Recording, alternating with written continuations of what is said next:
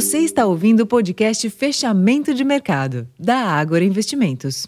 Olá, investidor. Eu sou Ricardo França. Hoje é sexta-feira, dia 1 de março, e o sinal positivo prevaleceu nos mercados acionários globais nesta sexta-feira.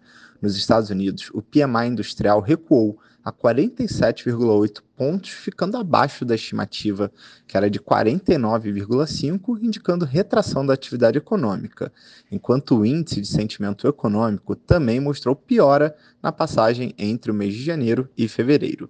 Ambos os indicadores ajudaram a explicar o recuo dos rendimentos dos treasuries, abrindo espaço para o comportamento mais positivo das bolsas por lá.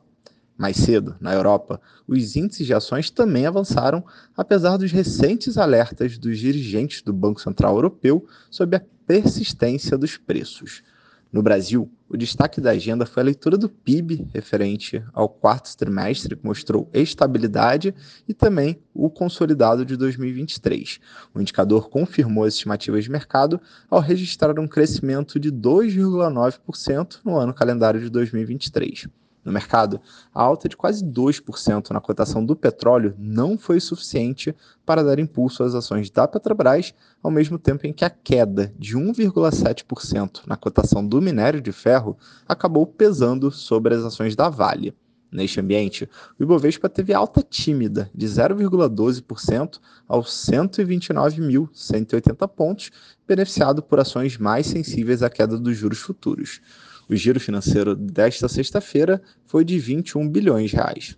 Nos demais mercados, o dólar teve um dia de queda de 0,35%, sendo negociado aos R$ 4,95, enquanto os juros futuros também se ajustaram em baixa, alinhado ao movimento dos treasuries para a próxima semana, em termos de agenda econômica, chama atenção para os dados do mercado de trabalho nos Estados Unidos. Por lá será conhecido o chamado payroll.